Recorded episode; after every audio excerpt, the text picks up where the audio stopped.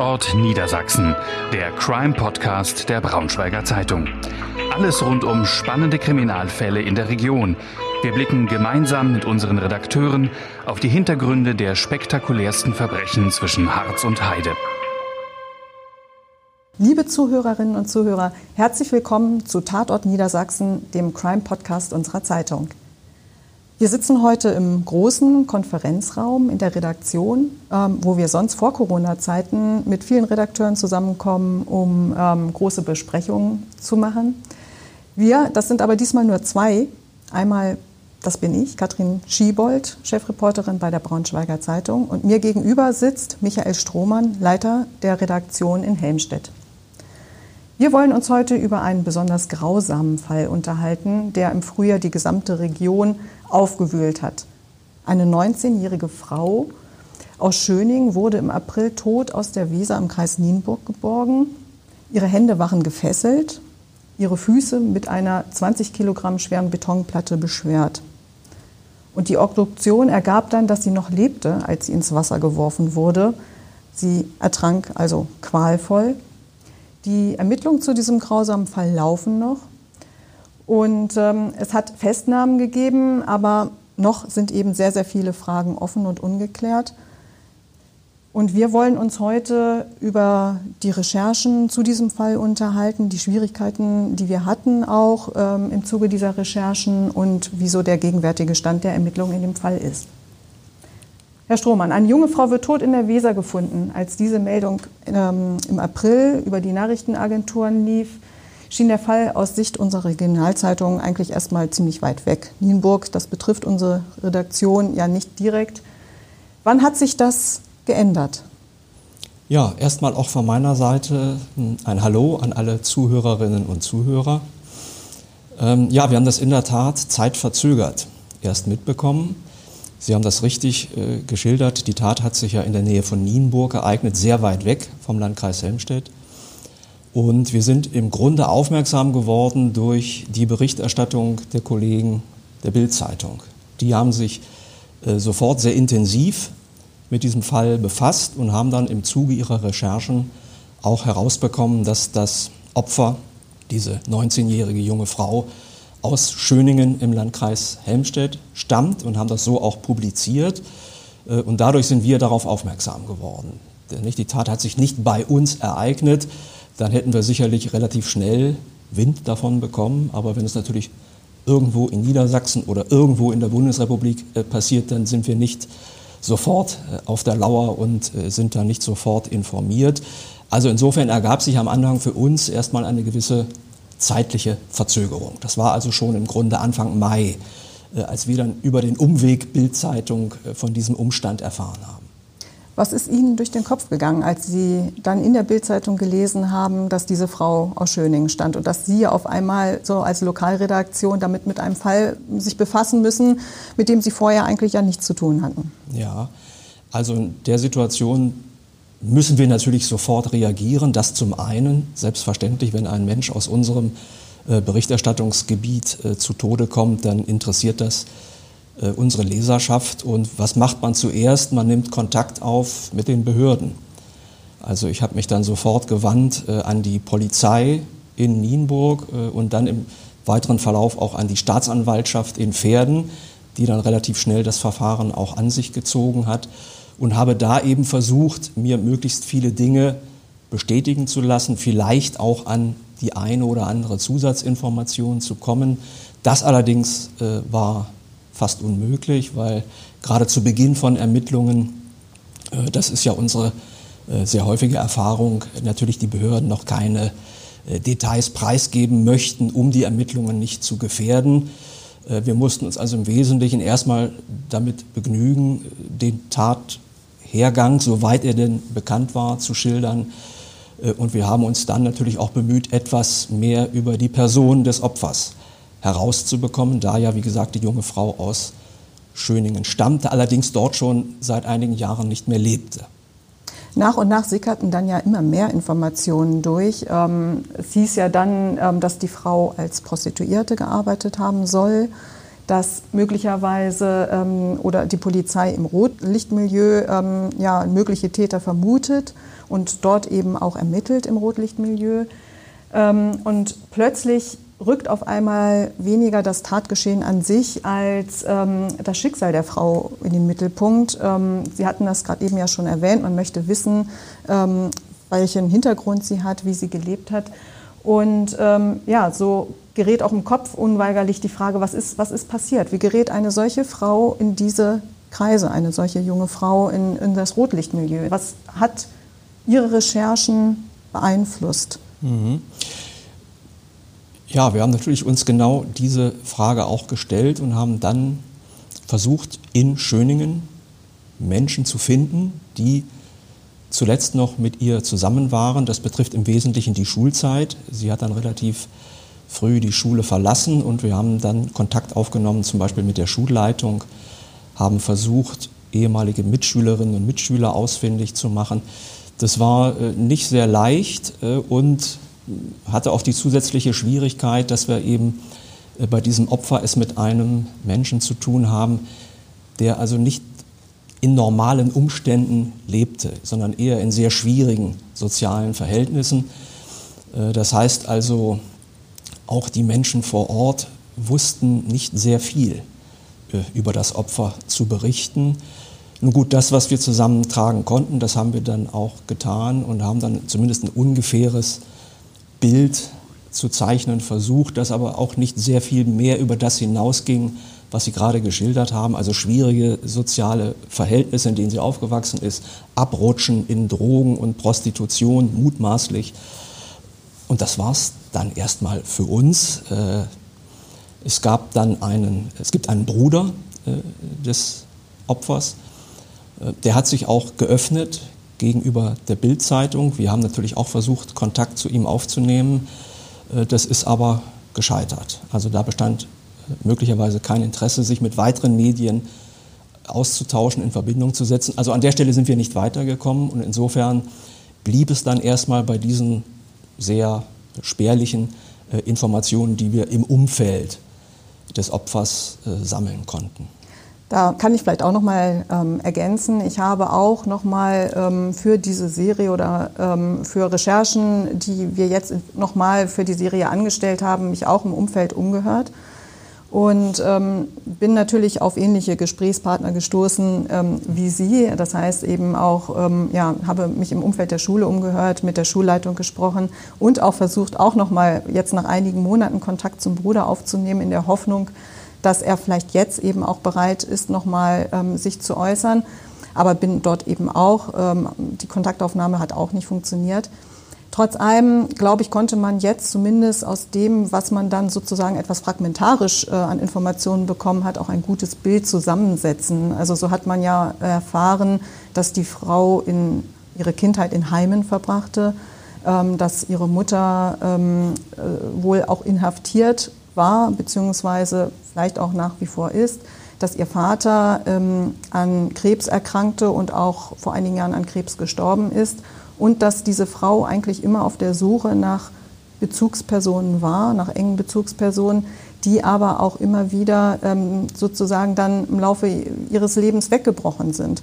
Und ähm, dass natürlich auch wohl dieses Schicksal und dieser Halt nach Orientierung, ähm, die Suche nach Orientierung und Halt dazu beigetragen haben, dass sie dann letztendlich auch dann in die äh, Drogen genommen hat wohl und auch in dieses Milieu dann abgerutscht ist. Und ähm, der Bruder hat natürlich durch die äh, Interviews, die er der Bild-Zeitung gegeben hat, ja dann auch nochmal öffentlich ein bisschen Einblick in das Leben gegeben und diese Punkte ja dann auch nochmal ähm, sozusagen bestätigt. Insofern kann man dann sagen, dieses Bild kann man dann, hat sich dann so zusammengesetzt und das, glaube ich, steht jetzt auch erstmal so im Raum. Ob tatsächlich jede Tatsache so stimmt, ist ja noch eine andere Frage. Das werden wir wahrscheinlich auch erst erfahren, wenn es jemals zu einer Gerichtsverhandlung kommen sollte. Wo ich mich gefragt habe, und das würde mich interessieren, wie Sie das äh, gesehen haben, wie, inwiefern sind die, diese Informationen, die man auch im Zuge dieser Recherchen im persönlichen Umfeld erhält, eben relevant auch für die Öffentlichkeit? Was darf man tatsächlich dann auch von dem preisgeben und was ist tatsächlich einfach eine Information, die zwar für den Hinterkopf gut ist, aber nicht an die Öffentlichkeit gelangen sollte. Ich finde, das ist eine schwierige Gratwanderung. Wie ging es Ihnen dabei? Ja, in der Tat. Äh, also diese Gratwanderung, äh, die steht uns immer bevor äh, in Fällen dieser Art mit der Frage, ja, was ist tatsächlich für die Öffentlichkeit relevant und interessant? Müssen wir jetzt alles ausgraben aus dem Privatleben eines Täters oder eines Opfers? Hm. Insofern würde ich sogar fast sagen, das Bild, das wir im Moment von dem Opfer zeichnen können, hat eigentlich ausreichende Konturen, um einschätzen zu können, was für ein Schicksal das ist, was für einen Weg diese junge Frau hat nehmen müssen, möglicherweise ja auch. Und ähm, ja, also ich glaube, wir haben da das zusammengetragen, was vielleicht tatsächlich im Moment relevant ist. Äh, die Frage, äh, klar, die ist jetzt hypothetisch, was wäre, wenn wir jetzt jemanden gefunden hätten, der ausgepackt hätte, der uns also ganz viel erzählt hätte aus dem Privatleben des Opfers und was das für eine Person war, vielleicht auch welche Verfehlungen sie äh, begangen hat oder äh, welchen Träumen sie nachgehangen hat. Äh, das muss man dann, also wenn man solche Informationen hat, muss man die natürlich sehr, sehr gründlich bewerten. Man muss auch schauen, dass man jetzt nicht irgendetwas in die, in die Öffentlichkeit bringt, nur weil es einem jemand erzählt äh, und weil es irgendwie spannend und interessant klingt. Es muss deswegen noch lange nicht richtig sein. Und insofern würden wir uns vermutlich ohnehin nicht auf eine einzige Quelle verlassen, wenn es darum geht, jetzt tatsächlich detailliert einen Menschen zu beurteilen, zu bewerten da müssten wir äh, sicherlich korrekterweise andere Quellen hinzuziehen. Äh, und das ist natürlich vom Grundsatz her die Abwägung, die wir immer zu treffen haben. Also das Interesse der Öffentlichkeit, daran Details zu erfahren, aber eben auch natürlich äh, die Interessen der Täter oder Betroffenen oder Opfer. Was darf denn nun an die Öffentlichkeit und was ist eigentlich eher für die Öffentlichkeit überhaupt nicht geeignet? Äh, das ist die Grundsatzabwägung, die ja auch durch den Pressekodex im Übrigen geregelt wird, wo ja auch drin steht, also es muss eine angemessene Berichterstattung stattfinden und es muss abgewogen werden, äh, was veröffentlicht wird und was nicht. Das ist im Einzelfall natürlich dann eine Entscheidung, die man, jetzt kommen wir wieder zu der Gratwanderung, irgendwo treffen muss, wo es nicht Guidelines gibt bis ins letzte Detail. Irgendwann muss der Journalist oder die Journalistin dann sagen, okay, ich bringe das. Und weil ich glaube, es ist relevant für die Einschätzung des Falles. Hm, Im Nachhinein kann man dann manchmal feststellen, es war vielleicht zu viel des Guten oder dann ja besser gesagt des Schlechten, was man veröffentlicht hat. Und dann muss man solche Fehler auch einräumen. Man hat ja auch eine Verantwortung, nicht nur der den Hinterbliebenen, also der Familie gegenüber, aber auch natürlich den Personen gegenüber, die sich in ihrem Umfeld bewegt haben. Mir ist das so durch den Kopf gegangen, auch ähm, als es eben bei Anfragen so im Umfeld der Schule dann auch ging und man dann doch gemerkt hat, ähm, dass auch dort natürlich der Fall in den Köpfen unheimlich rumort und ähm, auch so etwas manchmal wie Schuldgefühle aufkommt. Hätte ich etwas verhindern können? Hätte ich vielleicht ähm, die Frau ähm, oder damals ja noch eben das Mädchen oder dann später die Jugendliche besser unterstützen können, ähm, auch ähm, auf ihrem Weg. Und da merkt man dann, naja, es wühlt natürlich dann auch nochmal auf, wenn man dann eben darüber sozusagen berichtet in der Zeitung, wenn man ähm, über bestimmte Sachen schreibt. Und diese Abwägung habe ich dann auch beschlossen, eben nicht alles zu schreiben, sondern genau diese Qualen manchmal auch gar nicht so richtig in den Mittelpunkt zu stellen. Also die jetzt noch sozusagen auch oder beziehungsweise dieses ähm, Grübeln, ähm, was bei vielen ja in den Köpfen noch dann auch ist, gar nicht mal so zu thematisieren, sondern tatsächlich dann das, mich darauf zu beschränken, was eben, was wir vorhin schon geschildert haben, was dann auch mittlerweile eben sich zusammengesetzt hat, das Bild über ihren Hintergrund. Und ein zweiter Punkt, den ich vielleicht auch noch mal sehr, für mich sehr interessant fand, ähm, Ihr Facebook-Account ist ja noch einsehbar. Und auch dort sieht man natürlich viele Bilder, die, und dann kann anhand dieser Bilder ein bisschen auch ihre, das Leben in ihren letzten Jahren dann nachverfolgen. Und es sind natürlich Bilder, auch die sie, sie ist Mutter, sie ist ja früh Mutter geworden mit 16 Jahren und hat ähm, zwei Kinder auch bekommen. Ähm, die in Pflegefamilien ähm, aufwachsen und die sie zwar besuchen durfte, aber die natürlich dann eben auch von ihr getrennt dann ähm, leben. Und sie hat natürlich sehr viele Bilder von diesen Kindern gepostet und überhaupt Bilder aus ihrem Leben. Ähm, ja, und das ist dann der zweite Punkt. Was darf man schreiben und was darf man sozusagen an Bildern auch veröffentlichen und zeigen, was auch immer eine, eine Abwägung ist. Ich habe da auch beschlossen, ähm, es nicht zu tun, also keine Bilder aus ihrem, ähm, aus ihrem Leben zu veröffentlichen und noch nicht mal das Foto, was die Polizei von ihr veröffentlicht hat, wo sie ja auch ungepixelt, also ohne, dass man das Gesicht sozusagen ähm, mit, mit so einem Raster überlegt, ähm, äh, zu drucken, weil ich denke, das ist gar nicht mal unbedingt relevant. Man muss jetzt gar nicht mehr ähm, im Detail ähm, ja, das Opfer sozusagen ähm, nochmal zeigen. Ich weiß nicht, wie sehen Sie das? Ja, das ist ein ganz wichtiger Punkt. Äh, betrifft ja auch die Frage der Namensnennung. Äh, wir haben, als dann die Staatsanwaltschaft sich entschlossen hat, einen Zeugenaufruf zu starten, weil man offensichtlich seitens der Ermittler einfach weitere Informationen dringend brauchte. Das ist ja immer ein Indiz. Also wenn man dann seitens der Behörden doch so in die Öffentlichkeit geht und dann auch den Namen des Opfers nennt und weitere Details, äh, dann zeigt das, es werden ganz, ganz dringend Informationen noch gebraucht. Und da wurde eben der Name auch genannt. Äh, und den haben wir dann auch veröffentlicht, wie viele andere Medien auch, weil es eben Bestandteil war dieser Suche nach Informationen. Deswegen auch das Foto ungepixelt. Man wollte eben wissen, wo war dieser Mensch vor seinem Tode? Wie hat sie die letzten Tage und wo und mit wem verbracht? Wer kann sachdienliche Hinweise geben? Und deswegen dann auch die Namensnennung, die wir inzwischen wieder zurückgenommen haben.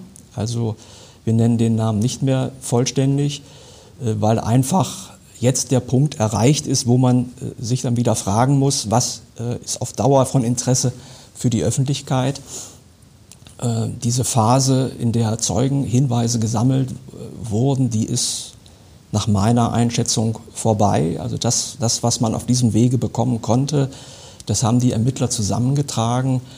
Und es ist jetzt eigentlich für die weitere Berichterstattung nicht mehr zwingend relevant und ständig noch äh, den Namen des Opfers vollständig zu nennen. Und da kommen wir auch wieder an diesen Punkt, es gibt Angehörige, es gibt ein Umfeld äh, und äh, natürlich das Opfer selber auch. Ja?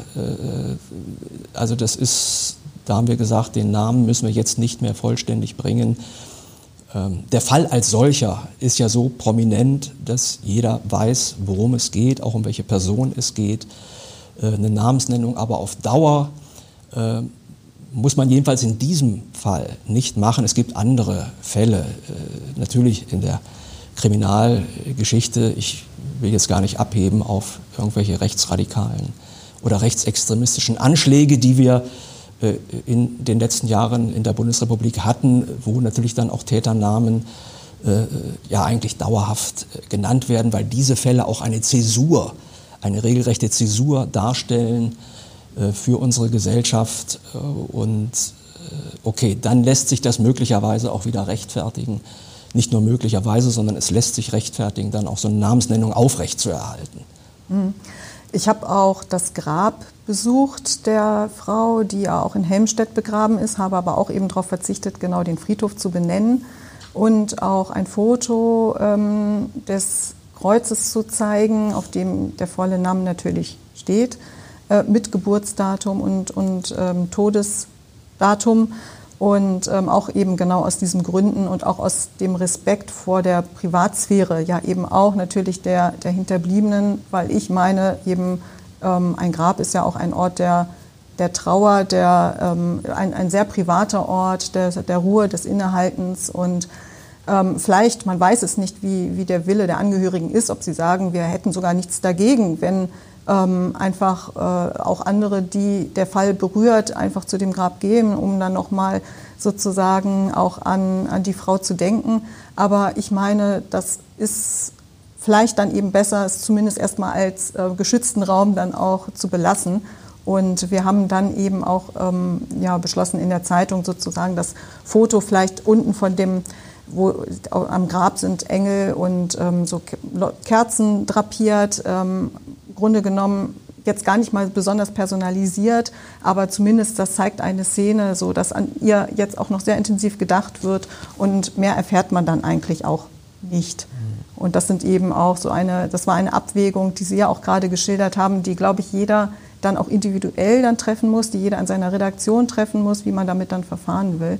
Aber ähm, mein Standpunkt ist es auch, dass man dann zumindest auch mit Blick auf die Angehörigen und die, die Hinterbliebenen und das Umfeld dann zumindest äh, eher ein bisschen sensibler mit umgehen sollte, als ähm, vielleicht ja zu offensiv sozusagen dann auch mit der Berichterstattung dann ist. Ja, ich glaube, wir sind da an einem ganz wichtigen Punkt. Wir wären schlecht beraten, wenn wir uns durch Social Media treiben lassen würden.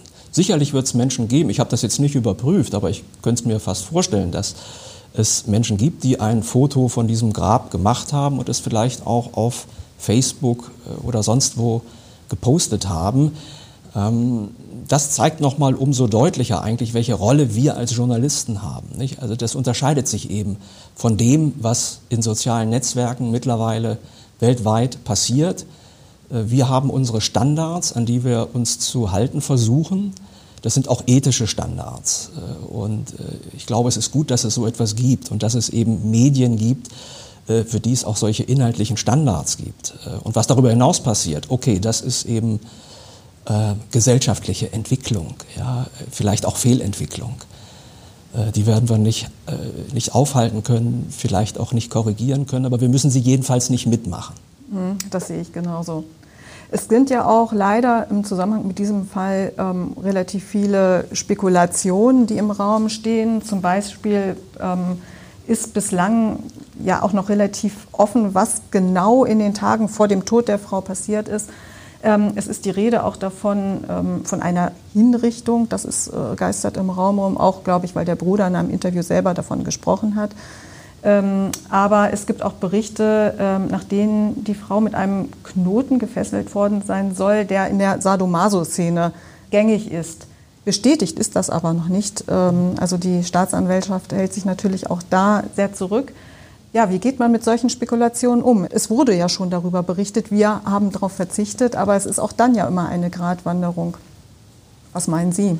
Ja, also das Stichwort Hinrichtung scheint ja in diesem Fall zuzutreffen. Ja, also egal wie viele weitere Details man dann noch äh, zutage fördert, wenn jemand mit einer äh, Betonplatte beschwert und bei lebendigem Leibe ertränkt wird, dann ist das eine Tat, die vermutlich genau geplant war, die ein Zeichen setzen sollte, vielleicht auch in die Szene, das ist auch nur eine Mutmaßung, äh, die tatsächlich wohl eben auch als Hinrichtung zu verstehen ist. Also da äh, müssen ja auch unglaubliche emotionale Verwerfungen im Spiel gewesen sein. Aber wie Sie schon sagten, darüber können wir nur mutmaßen. Ob man jetzt die Art wie der Knoten geknüpft wurde, tatsächlich äh, im Detail schildern muss. Ähm, ja, also ich glaube, man kann das veröffentlichen, wenn man das, wenn man das weiß und das auch irgendwie belegen kann, dann ist das, dann ist das noch okay.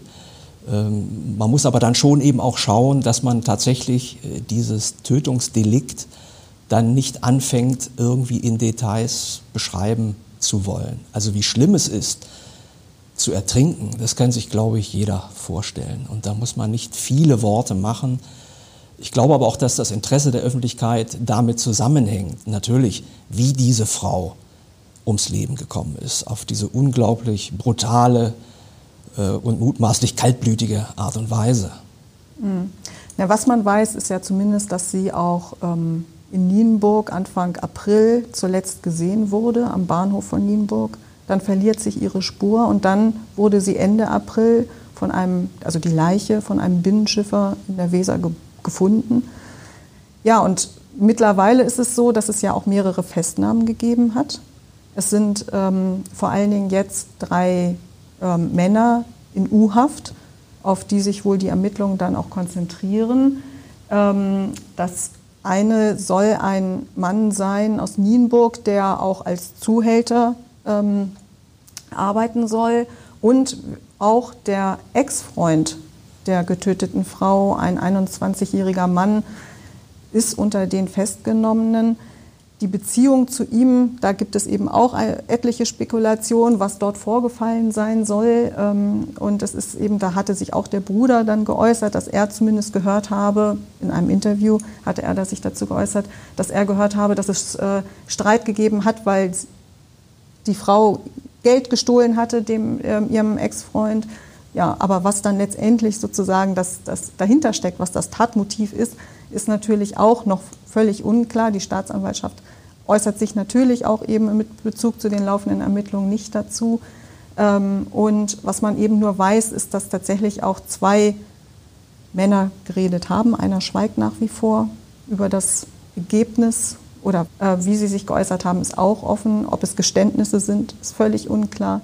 Es sind auch noch zwei Frauen verhaftet worden, die in Beziehung zu diesen Männern stehen und auch an der Tat beteiligt gewesen sein sollen, aber ähm, die sind wieder auf freien Fuß. Es gab keinen hinreichenden Tatverdacht, um sie weiter in U-Haft zu belassen. So, das ist der letzte, letzte Stand, der öffentlich ist zu den Ermittlungen. Ich habe auch bei der Staatsanwaltschaft nochmal nachgefragt, worauf sich die Ermittlungen denn derzeit eben konzentrieren. Ähm, auch dazu will die Behörde nichts sagen. Ähm, sie hatte nur noch mal eben auch bestätigt, dass es zu diesem Hauptverdächtigen, diesem Zuhälter eben weitere äh, noch eine äh, weitere Ermittlung laufen, Bezug, der soll im großen Stil mit Drogen gedealt haben. Also im Grunde genommen auch da verdichtet sich das einfach wieder der Zusammenhang mit Rotlichtmilieu und dann eben auch ähm, die Drogenkriminalität. Und ähm, ja, es ist auch klar, dass einfach jetzt noch Zeit braucht, äh, gebraucht wird, um diese ganzen Datenträger auszuwerten, die auch in, im Zuge der Festnahmen beschlagnahmt wurden. Das sind offensichtlich Festplatten, Handys und ja, eben das, was man so in den, in den Wohnungen dann gefunden hat. Ja, das war so der letzte Stand der Ermittlungen. Und im Grunde genommen wissen wir jetzt eben auch nicht, nicht mehr zu den Tatvorgängen ähm, als das, was dann eben so durchgesickert ist. Können wir damit rechnen, dass die Tatverdächtigen dann auch bald vor Gericht stehen? Ja, also in jedem Fall äh, können die Behörden natürlich die drei Tatverdächtigen nicht beliebig lange in Untersuchungshaft halten. Äh, ich denke, Ende Januar spätestens müsste Anklage erhoben werden, wenn denn die Behörden äh, also in der Lage gewesen sind, genügend Material zusammenzutragen, um dann eben auch diese Anklage zu erheben. Und spätestens dann, denke ich, werden wir auch mehr erfahren über diesen Fall, äh, wenn dann diese Anklage erhoben wird und natürlich erst recht dann, wenn das Verfahren beginnt. Ähm, dann werden wir sicherlich einige dieser Fragen die vielen Menschen, die vielen unserer User und Leser unter den Nägeln vielleicht noch brennen, aber auch uns als Journalisten dann beantwortet bekommen. Der Fall wird natürlich, das muss man auch noch mal dazu sagen, jetzt nicht hier bei uns in der Region von einem Gericht verhandelt werden, sondern vermutlich dann vor dem Landgericht in Pferden landen. Aber wir werden natürlich ähm, ja, äh, das verfolgen und ähm, auch da dann intensiv darüber berichten, wie der Verlauf der Gerichtsverhandlung ist. Was mich jetzt noch zum Abschluss interessieren würde, Herr Strohmann, ähm, als Reporter haben Sie ja auch immer wieder mit ganz schrecklichen Fällen zu tun, sei es nun also Unfällen oder ähm, Schicksalsschlägen, über die man dann ähm, berichtet, tragische Unglücke. Was hat Sie jetzt an diesem Fall nun ganz besonders berührt? Ja, also tatsächlich diese Situation äh, des Getötetwerdens. Also ich habe, als ich zum ersten Mal davon hörte, mir versucht, diese, diese Örtlichkeit da auch, auch vorzustellen, also diesen Schleusenkanal, äh, diese Brücke, äh, in deren Nähe das Ganze passiert sein soll. Also man, man versucht instinktiv, äh, das Ganze sich selbst so ein bisschen zu visualisieren. Also und, und zwar tatsächlich auf den Tatort bezogen. Nicht so sehr auf die Tat. Ich habe mir jetzt nicht versucht vorzustellen, da sind irgendwelche Dunkelmänner und die machen da irgendetwas mit ihrem Opfer, etwas ganz Schreckliches sondern ich habe tatsächlich versucht, mir so die, diese, diese Örtlichkeit zunächst mal vorzustellen. Die hat ja auch, ja, was, was, was, will ich sagen, gespenstisches, aber so ein, so ein Kanal, dieses Wasser, ja, diese, diese Wassersituation, dieses abgelegene, abgeschiedene, das war also das, was, was mich zunächst irgendwie an, angesprochen hat. Äh, und dann muss man dazu sagen, wenn man in eine solche Recherche einsteigt, äh, ist man eigentlich erstmal tatsächlich äh, faktenorientiert. Also es ist nicht so, dass das sofort, also jedenfalls mit mir nicht sofort etwas emotional sehr Aufwühlendes gemacht hat. Das kommt dann eher nach Feierabend, so möchte ich es mal bezeichnen. Also im Moment der Recherche ist man darauf konzentriert. Und ähm, diese Überlegungen, äh, was jetzt tatsächlich konkret das Opfer angeht, den Tathergang angeht, das sind so Dinge, und nicht nur in diesem Fall, äh, die dann nach, oft nach Feierabend passieren. Die muss man dann zu Hause verarbeiten. Und äh, ja, das gelingt nicht immer in äh, ein, zwei, drei Tagen. Es gibt Fälle, da hat man dann länger dran zu knabbern.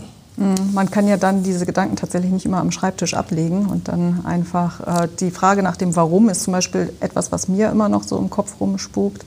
Ähm, und da hoffe ich dann auch, und so wird es natürlich wahrscheinlich auch vor allen Dingen den Angehörigen gehen, dass man dann eben Antworten darauf in der Gerichtsverhandlung findet. Insofern wäre es ja auch wichtig, wenn es tatsächlich zu einer kommen würde, um auch einen, einen Abschluss zu finden. Ja, vielen Dank, Herr Strohmann. Vielen Dank ähm, für für diese Einblicke auch in Ihre Recherchen. Vielen Dank, liebe Zuhörerinnen und Zuhörer, dass Sie dabei geblieben sind und uns zugehört haben bei Tatort Niedersachsen, dem Crime-Podcast unserer Zeitung. Wir würden uns sehr freuen, Sie beim nächsten Mal wieder begrüßen zu dürfen und sagen bis dahin Tschüss und auf Wiederhören. Mehr Podcasts unserer Redaktion finden Sie unter braunschweiger-zeitung.de slash podcast.